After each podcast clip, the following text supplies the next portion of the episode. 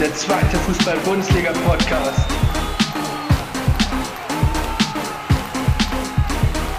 Mit Jan Klein-Racing.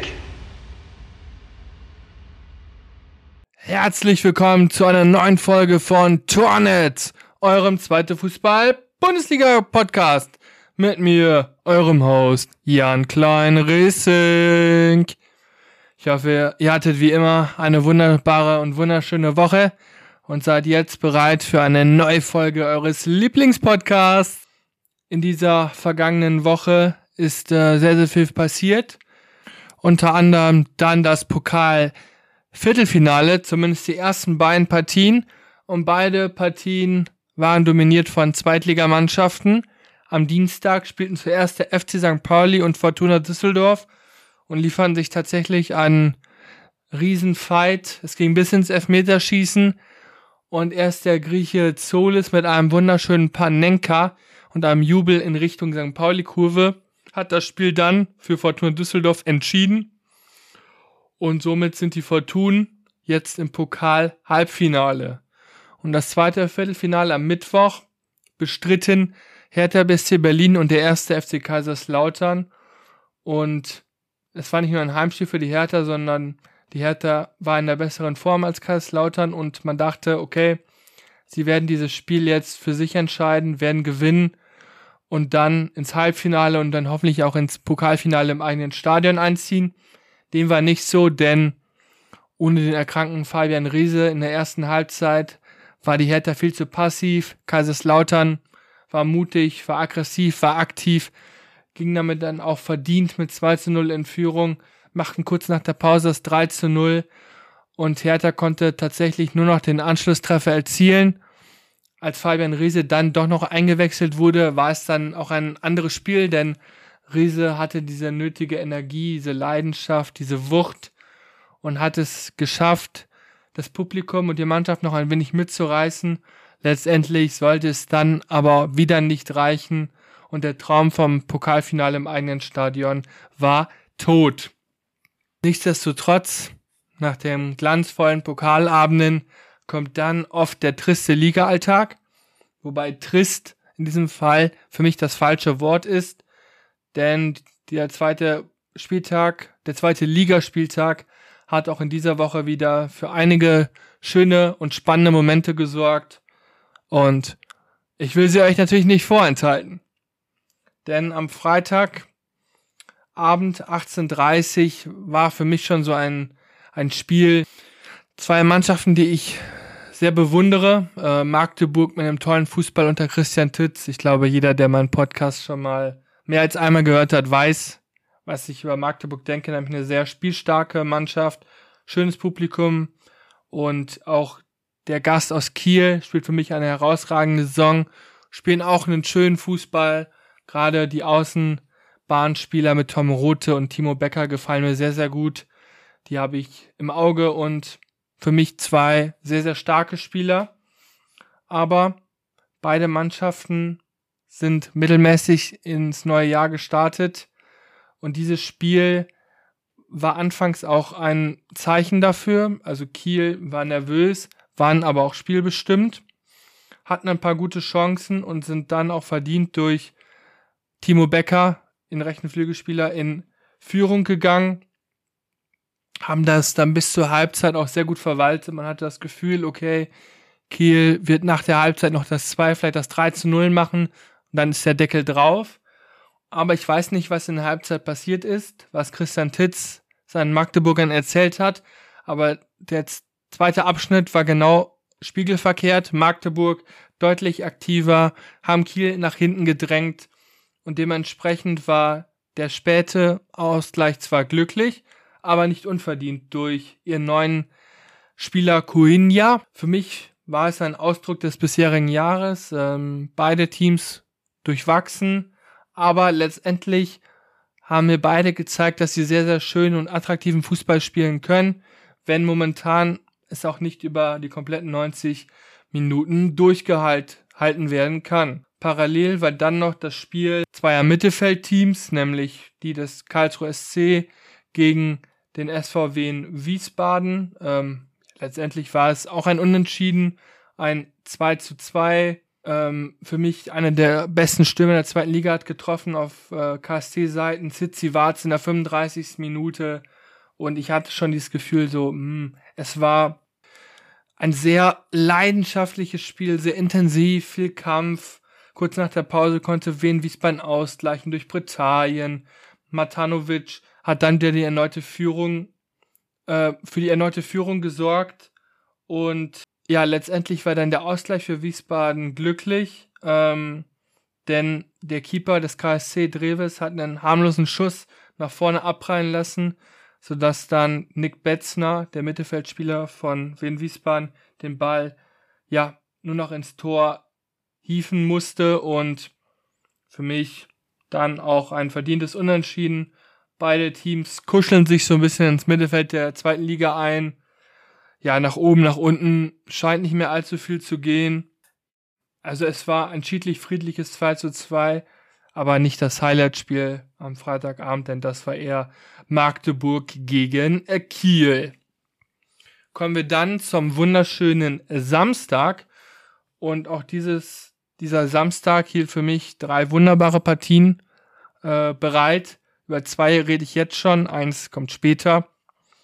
Nämlich die erste Partie war die der Franken aus Nürnberg gegen den VfL Osnabrück die sich in letzter Zeit auch sehr gut präsentiert haben, die Osnabrücker Nürnberg mit schwankenden Leistungen. Und dementsprechend war ich auch gespannt, welches Gesicht der erste FCN in dieser Partie zeigen wird. Und was soll ich sagen? Sie haben, dieses Spiel war tatsächlich ein Spiegelbild der gesamten Saison. Nürnberg hatte viele sehr, sehr gute Momente. Vor allen Dingen immer über Chan Usun, ihren ja, Offensivspieler. Für mich einer ja, der Shootingstars der bisherigen Saison, aber auch mit Sebastian Andersson vorne, ein Stürmer, erfahren, einen guten Wandspieler, der dann auch immer wieder für die heranrückenden Mittelfeldspieler Platz gemacht hat, Räume frei gemacht hat. Und dieses Spiel liebe ich. Das ist für mich so klassisch Fußball. Der Mittelstürmer wird angespielt, mit dem Rücken zur Wand, kann den Ball dann ablegen oder weiter spielen auf die heranrauschenden Mittelfeldspieler oder Außenstürmer. Und deshalb, ja, so habe ich mich in den Fußball verliebt und deshalb hat mich dieses Spiel auch so begeistert. Und auch das 1-0 durch Chan Usun äh, super vorgelegt, dann schön, ja, ins Tor reingeschlänzt in der 17. Minute. Da habe ich schon gedacht, sehr, sehr stark. Aber Osnabrück und der Uwe Koschinat, der schon der dafür bekannt ist, dass seine Teams niemals aufstecken, immer kämpfen, haben auch gut mitgespielt, sind dann verdient durch ihren Stürmer Engelhardt zum Ausgleich gekommen. So ging es dann auch in die Pause. Und wer dachte, dass die zweite Halbzeit weniger interessant wird, der war getäuscht. Ganz im Gegenteil. Ich fand die zweite Halbzeit sogar noch ein bisschen rassiger, noch ein bisschen, ja, unterhaltsamer. Can Usun hat es geschafft, in der 51. Minute die Nürnberger wieder in Führung zu bringen. Wieder ein wunderbarer Schuss, hat den sich einmal vorgelegt und dann trocken ins Tor eingeschoben und es sah alles danach aus, als würde Nürnberg das Spiel gewinnen können. Aber nach dem Führungstreffer sind sie wieder etwas passiver geworden. Osnabrück ist durch den Kampf ins Spiel reingekommen und haben dadurch dann auch verdient durch Oce Vried in der Nachspielzeit verdienten Ausgleich erzielt. Osnabrück bringt es in der Tabelle noch nicht ganz so viel, weil sie immer noch einen deutlichen Abstand zu den Nicht-Abstiegsplätzen haben. Aber sie zeigen, dass sie es nicht aufgeben und kämpfen werden. Und wer weiß, wenn Osnabrück weiter so agiert und mit etwas mehr Spielglück, kommt dann vielleicht der erste Dreier und dann kann man vielleicht sogar eine kleine Serie starten. Für die Dramaturgie der zweiten Liga wäre es auf jeden Fall förderlich und ich bin gespannt, und Nürnberg bleibt für mich einfach mit Platz 10. Ja, ein Mittelfeldteam. An guten Tagen können sie jeden schlagen. An schlechten Tagen können sie auch gegen jeden verlieren. Und an solchen Tagen wie diesen, wo beides äh, zum Vorschein kommt, spielen sie dann halt auch unentschieden. Dann das zweite Spiel am Samstag war das Spitzenspiel. Vor dem Spieltag war es die Partie Erster gegen Zweiter. Und man hat sich auf jeden Fall auf ein offensives Feuerwerk gefreut und man hat es auch bekommen, meiner Meinung nach. Es war eine hochspannende Partie, viele Tore, viele Tore am Szenen. wenig Mittelfeldgeplänkel meiner Meinung nach und beide Teams mit ihren absoluten Top-Aufstellungen. St. Pauli hat gegenüber dem Pokal wieder ein bisschen zurückrotiert, haben wieder mit Vasil im Tor, Saliakas als rechten Flügelverteidiger und mit Saat vorne gespielt, also die Top-Jungs waren wieder mit dabei. Und das hat man dann den Paulianern auch angemerkt, sie waren griffiger, spritziger als noch unter der Woche gegen Düsseldorf und haben es dann halt auch geschafft, in Führung zu gehen, durch einen Doppelschlag, erst Saat und danach der andere Außenstimmer, Avolayan, also in der 30. und 33. Minute.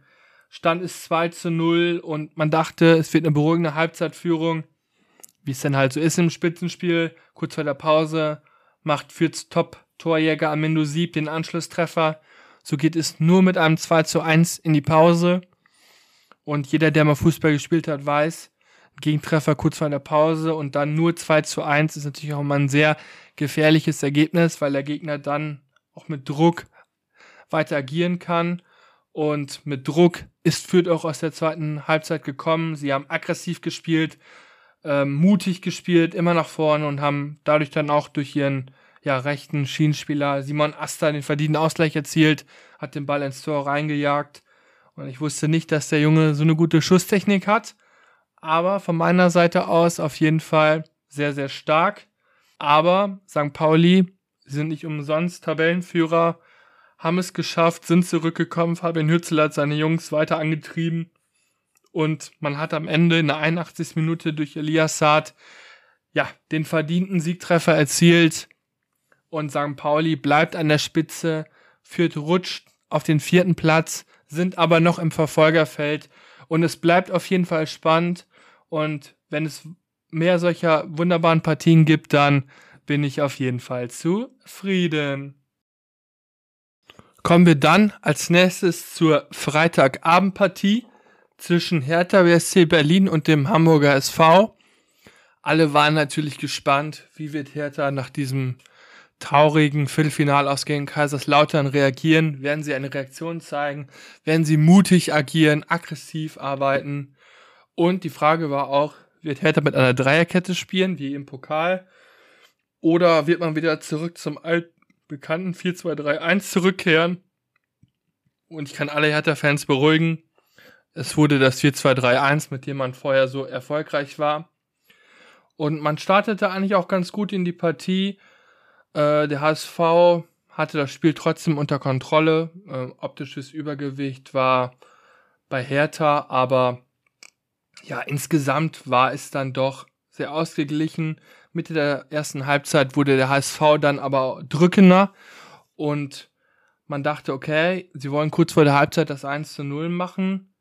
Ähm, ist leider nicht passiert und nach der Halbzeit kam dann auch äh, sehr zeitig die Protestaktionen der Hertha-Fans. Das ging insgesamt 32 Minuten. Sie haben mit ähm, ich weiß nicht, ob ihr das kennt, für Hunde diese, diese Schleuder benutzt, ähm, haben dann mit Tennisbällen über diese Schleuder dann aufs Spielfeld geschossen, weil zwischen Fankurve und Platz ist halt noch eine lange Tatanbahn, die normalerweise für ja, ähm, 400 Meter Läufe bei Olympischen Spielen oder Leichtathletik Weltmeisterschaften genutzt wird.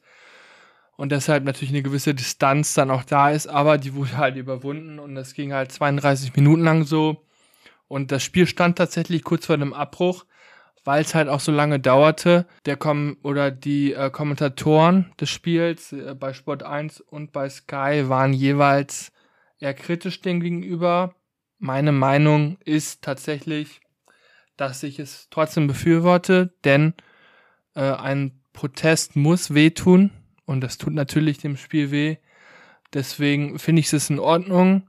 Wobei man natürlich auch immer aus Sicht der Spieler ist natürlich sehr ärgerlich, weil sie sich dann halt warm halten müssen und das Verletzungsrisiko bei einer schnellen Bewegung dann natürlich steigt, wenn die Muskeln kalt werden. Es ist zum Glück nichts passiert. Das Spiel ging dann mit 32-minütiger Verspätung weiter und der HSV war direkt drückend und ist durch Miro Muheim, den Linksverteidiger, verdient in Führung gegangen. Das Spiel wirkte danach auch, oder man hatte das Gefühl, Hertha ist tot. Pardadei hat dann auch richtig reagiert, hat dann Fabian Rehse gebracht für eine gute halbe Stunde und der hat direkt Wirbel gemacht. Es war direkt ein ganz anderes Spiel. Also er hat seine Dynamik unglaublich. Also ich bin mehr als begeistert. Hat dann die Fans mit animiert und war mit der Hauptbeteiligte zum Ausgleich in der 62. Minute durch Tabakovic. Äh, Rese hat sich über links super durchgetankt durch die Abwehr.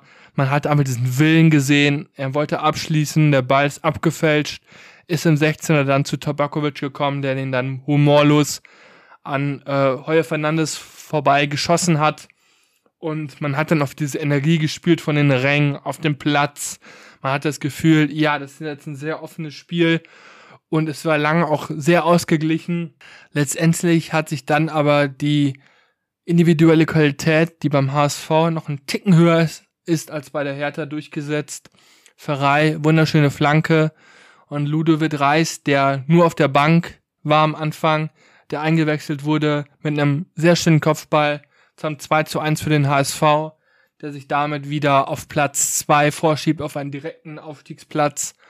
Und man hat nach dem Spiel auch die Erleichterung bei den HSV-Spielern gesehen. Hertha war ein bisschen bedrückt ich habe aber natürlich trotzdem das Gefühl, so Hertha, ja, die werden eine ruhige Saison spielen, auch in einem einstelligen Tabellenplatz landen. Aber man hat gemerkt, okay, es fehlt dann doch noch diese Abgezocktheit und auch diese Erfahrung, die man dann braucht, um so ein Spiel für sich zu entscheiden. Kommen wir dann als nächstes zum Super Sonntag, wie ich ihn immer so schön nenne. Und zur ersten Partie am Sonntag, nämlich zwischen Hannover und Rostock die beiden Teams, die nicht mehr Pokal-Viertelfinale waren. Ähm, ja, ein Nordduell würde ich es mal nennen. Hannover zuletzt mit einem überzeugenden Spiel gegen Nürnberg, äh, Rostock, die durch die Niederlage von Braunschweig auf den 16. Tabellenplatz automatisch gerutscht sind. Hatten also auch ein gutes Gefühl, also beide Teams mit einem guten Gefühl in die Partie und dieses gute Gefühl hielt genau vier Minuten, denn dann hat der Rostocker Schumacher leider ein Eigentor erzielt, also stand es dann früh 1 zu 0 für Hannover. Und ja, es war eine sehr ausgeglichene Partie. Es ging hin und her. Für mich ein typischer Sonntagskick, würde ich es mal nennen. Für den Zuschauer vielleicht nicht 100, für den neutralen Zuschauer nicht unbedingt hundertprozentig interessant. Aber es war, man hat gemerkt, beide Teams haben die taktischen Vorgaben gut umgesetzt. Und die einzige Möglichkeit, wie ein Treffer erzielt werden könnte, ist durch einen Standard oder durch einen Fehler. Und diesen Fehler hat Ron Robert Zieler gemacht, hat dann den Ball im eigenen 16er gegen den Rostocker Stürmer Pröger vertändelt, war zu langsam und Pröger musste nur noch einschießen. Ja, dann stand es zur Halbzeit 1 zu 1, sehr unglücklich und unnötig für Hannover, haben sich dadurch dann wieder um den Lohn gebracht in der zweiten Halbzeit war es dann, ist es dann etwas abgeflachter gewesen. Heizenberg konnte dann doch noch das 2 zu 1 erzielen per Kopf nach einem Standard. Hat dann aber auch noch für ein, ja, weniger schönes Highlight gesorgt, würde ich es mal so nennen. Denn er, er ist rustikal gegen seinen Rostocker Gegenspieler eingestiegen, dafür die glattrote Karte bekommen und fällt damit mindestens für zwei Spiele aus. Das als erfahrene Säule ist natürlich ärgerlich. Nichtsdestotrotz sind die drei Punkte in Hannover geblieben. Am Masche und Martin Kind und seine 96er können sich freuen. Schieben sich damit tatsächlich auf Platz 6 vor. Sind jetzt also mit im Verfolgerfeld. Und wer weiß, wenn Hannover eine kleine Serie oder die Serie weiterführen kann, wohin die Reise noch führen wird. Aber die zwei wichtigeren Partien am Wochenende waren für mich tatsächlich die der Pokalgewinner im Viertelfinale, nämlich Düsseldorf und Kaiserslautern.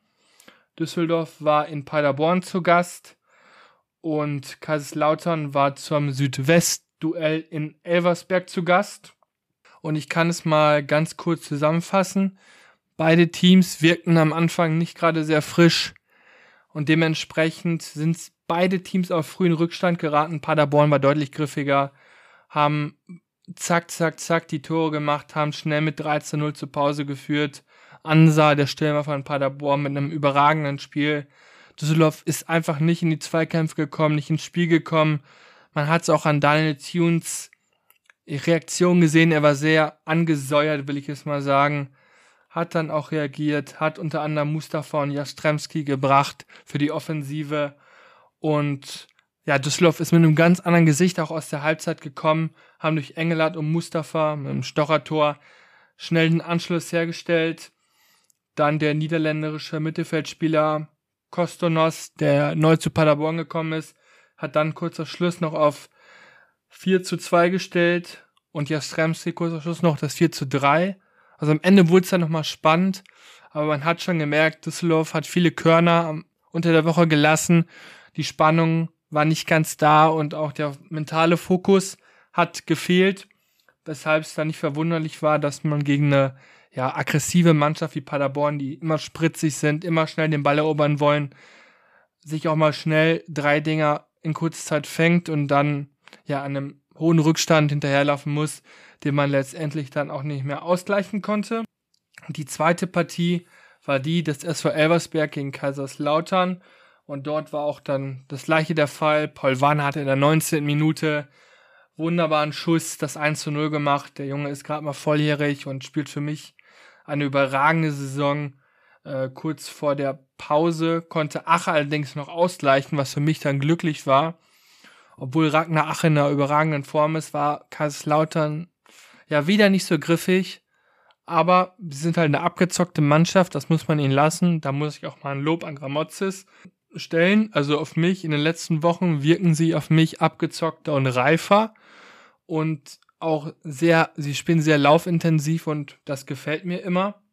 Dieses Mal konnte man die Punkte nicht einfahren. Jakobsen per Elfmeter hat für Elversberg das 2 zu 1 erzielt. Ein verdienter Sieg.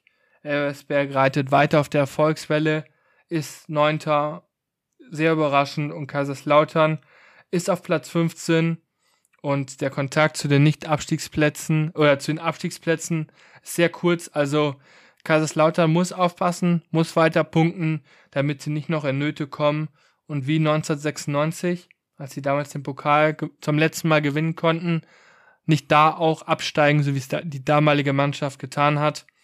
Auch wenn sie dann im Folgejahr aus der zweiten Liga in die Bundesliga aufgestiegen ist und Meister geworden ist. Die Geschichte kennt ihr wahrscheinlich. Aber das sollte sich natürlich trotzdem nicht wiederholen zweite Liga Topspiel der Woche. Kommen wir dann zu meinem Zweitliga Topspiel der Woche und das ist in dieser Woche die Partie zwischen dem FC Schalke 04 und Eintracht Braunschweig. Beide Teams hängen unten drin. Braunschweig in den letzten Wochen unter Daniel Scherning deutlich verbessert und der FC Schalke 04 mit einem negativen Trend. Man hatte eine gute Vorbereitung, alles war tipptopp, aber der Start in die Rückrunde war sehr, sehr schwach. Gegen Hamburg verloren, in Karlslautern verloren. Man hat sehr, sehr schwach gespielt und man hat auch kaum Transfers tätigen können. Kurzer Schluss hat man noch mit Soppi den rechten Flügelverteidiger holen können, nachdem die anderen abgesagt haben. Aber ein Innenverteidiger kam dann nicht mehr. Deswegen war man auch gespannt, wie Trainer Karel Gerards aufstellen wird. Wird er eine, mit einer Dreierkette agieren, damit auch das Tempodefizit von Kaminski, dem Stamminverteidiger, ausgeglichen wird? Oder bleibt es bei einer Viererkette? Und bleibt Kaminski dann in der Mannschaft? Und wie sieht's auch auf der Torhüterposition aus? Bleibt Ralf Fährmann, der jetzt nicht ganz so sicher wirkt in Kaiserslautern? Oder kommt nach seiner Verletzung Marius Müller wieder ins Tor? Das wäre dann der 21. Torwartwechsel in den letzten fünf Jahren. Ja, wie soll ich sagen? Es ist dazu gekommen. Marius Müller steht wieder im Tor und man agiert beim FC Schalke mit einer Viererkette. Kaminski bleibt drin. Soppi ist erst noch auf der Bank. Henning Matriciani übernimmt den rechten Verteidiger. Man hat in einem klassischen 4-4-2 angefangen und ähm, Braunschweig in dem klassischen 3-4-1-2 mit kaum mehr Änderungen. Man hat Niklas Tauer jetzt den Ex-Schalker im zentralen Mittelfeld gehabt. Da hatte ich natürlich dann auch ein Auge drauf. Wie wird dieser Junge agieren? Weil er ist bei Schalke kaum zum Zug gekommen, wurde praktisch dann aussortiert, die Laie mit Mainz abgebrochen. Und für mich hat er ein sehr solides Spiel gemacht tatsächlich auch. Ich fand ihn ganz in Ordnung. Äh, Bei Schalke sind mir vor allen Dingen dann Kenan Karaman ins Auge gestoßen, Chulinov äh, und Seguin, der das Spiel sehr gut angetrieben hat. Wer einen fußballerischen Leckerbissen erwartet hat, der wird bei dieser Partie enttäuscht. Aber diese Partie war so voller Energie und Leidenschaft und hat natürlich dann auch von der Spannung des Abstiegskampfs gelebt. Und letztendlich hat Schalke dieses Spiel für sich gewinnen können. Es war ein Riesenbrustlöser. Karaman, ja, der beste Schalke in dieser Saison, behaupte ich jetzt mal, hat mit einer schönen Einzelaktion in der 61. Minute und einem satten Schuss das 1 zu 0 erzielt und hat dann auch für drei wichtige Punkte sorgen können. Man hat ein bisschen Luft zu Braunschweig äh, setzen können, weil hätte man verloren, wäre es unglaublich. Also dann wäre wahrscheinlich ein Riesenchaos auf Schalke. So hat man jetzt zumindest für eine Woche Ruhe. Und die Mannschaft war auf jeden Fall willig. Man hat gesehen, sie hat Lust, sie hat diese Energie. Man hat es versucht. Man, das sieht man auch an der Torschutzstatistik. 17 zu 8 Torschüsse man hatte gute Chancen über Idrissi. Terodde war vorne auch immer sehr mobil mit Karaman, der immer um ihn herum gespielt hat. Äh, Chulinov auch sehr stark. Ähm, wer ein bisschen abgefallen ist, meiner Meinung nach, offensiv zumindest Madriciani. Er hat in der gesamten Partie drei Pässe nach vorne gespielt. Die restlichen Pässe gingen alle nach hinten. Also da war noch eher Vorsicht geboten, was ich allerdings auch verstehen kann, denn der Druck der auf dieser Mannschaft herrscht. Also es war wieder ein ausverkauftes Stadion, über 60.000 Zuschauer, ist natürlich schon enorm und da kann ich verstehen, dass man dann nicht unbedingt ins unnötige Risiko geht, sondern eher einen Sicherheitspass spielt. Ja, und letztendlich das Ergebnis spricht für Schalke. Man hat die drei Punkte und man hat eine gewisse Erleichterung spüren können. Ich habe viele Freunde, die Schalke-Fans sind und die haben mir auch gesagt, es war ein sehr, sehr wichtiger Sieg am Ende war es natürlich sehr knapp und sehr spannend, aber die Mannschaft war willig und das ist das Wichtigste. Und ähm, man hat es versucht, man ist sogar, man hat elf Dribblings versucht, hat davon ein bisschen mehr als die Hälfte äh, ja, überstehen können, überstanden, hat viele Zweikämpfe geführt, 85, genauso Gegner Braunschweig, hat auch mehr Zweikämpfe gewonnen, 53 Prozent. Also wenn man immer sagt, so die Bundesliga-Absteiger, haben eine schwache ähm, Zweikampfquote, weil in der Bundesliga sind die Zweikämpfe nicht ganz so intensiv. Der sieht sich getäuscht. Schalke hat die Zweikämpfe angenommen und hat sogar mehr gewinnen können.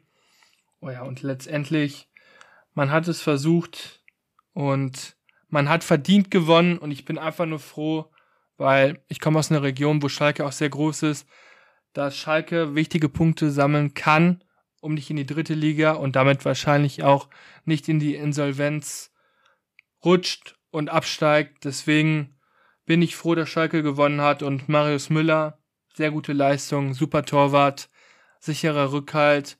Und ich glaube, wenn man jetzt bei Schalke eine gute Achse findet, Soppi sich dann auch in die Mannschaft integrieren kann, man vielleicht noch den ein oder anderen Jugendspieler aus der U19, Niklas Bartel oder Thailand Bulut, zwei sehr starke Innenverteidiger, hochziehen kann und denen zu Einsätzen verhelfen kann, dann bin ich mir sehr sicher, dass Schalke den Klassenerhalt schafft, um dann im Sommer sich neu zu justieren. Ja, und bei Braunschweig, man hat jetzt wieder verloren, aber man hatte eine sehr starke Serie davor und ich denke, Daniel Scherning wird seine Mannschaft aufrichten und es wird noch sehr, sehr spannend im Abstiegskampf in den nächsten Wochen. Aber Braunschweig ist definitiv mit dabei und sie haben den Kampf auch mit angenommen, also man darf gespannt sein. Klein Racings Großer der Woche. Ja, kommen wir dann zu Klein Racings Großer der Woche. Und dieser ist in dieser Woche für mich Fabian Rehse. Er war lange verletzt, ähm, ihm ging es tatsächlich nicht sehr gut und er kam jetzt unter der Woche gegen Kaiserslautern zum ersten Mal wieder zum Einsatz, wird eingewechselt wurde jetzt auch gegen den HSV am Wochenende eingewechselt und man hat eindeutig gemerkt, wenn dieser Junge auf dem Platz ist, da herrscht eine ganz andere Energie. Also es auf jeden Fall ein Unterschiedsspieler. Er hebt das Niveau der Härte auf ein anderes Level. Ohne ihn ist es alles immer ein bisschen zu statisch. Und wenn er draufkommt, er hat direkt diese Energie, er geht in Zweikämpfe, er geht das Risiko ein und er ist auch oft erfolgreich. Er war maßgeblich am Anschlusstreffer im Pokal äh, dafür zuständig, war diesmal auch dafür zuständig, dass Tabakovic treffen konnte. Und Fabian Reese ist nicht nur auf dem Feld eine riesen Identifikationsfigur, sondern auch außerhalb. Er geht zum Beispiel auch, er geht tatsächlich auch öfter mit seiner Freundin auf den Flohmarkt oder hat da selber auch einen Stand in Berlin, verkauft da Secondhand-Sachen. Deswegen, also er ist für mich auch ein sehr bodenständiger Typ. Er ist auch einer der wenigen, der Nagellack trägt, ähm, Fukuhila hat, also auch ein bisschen verrückt, aber auch einfach ja Zeichen dafür setzt, so äh, wie man in Köln sagt, jeder Jack ist anders, aber jeder Jack ist auch gut. Und ähm, so sehe ich es halt auch. Deswegen für mich ein super sympathischer Typ und ich hoffe, dass wir ihn in der kommenden Saison entweder bei Hertha im Aufstiegskampf oder in der Bundesliga sehen werden. Denn für mich ist er sportlich und menschlich einfach ein super Typ.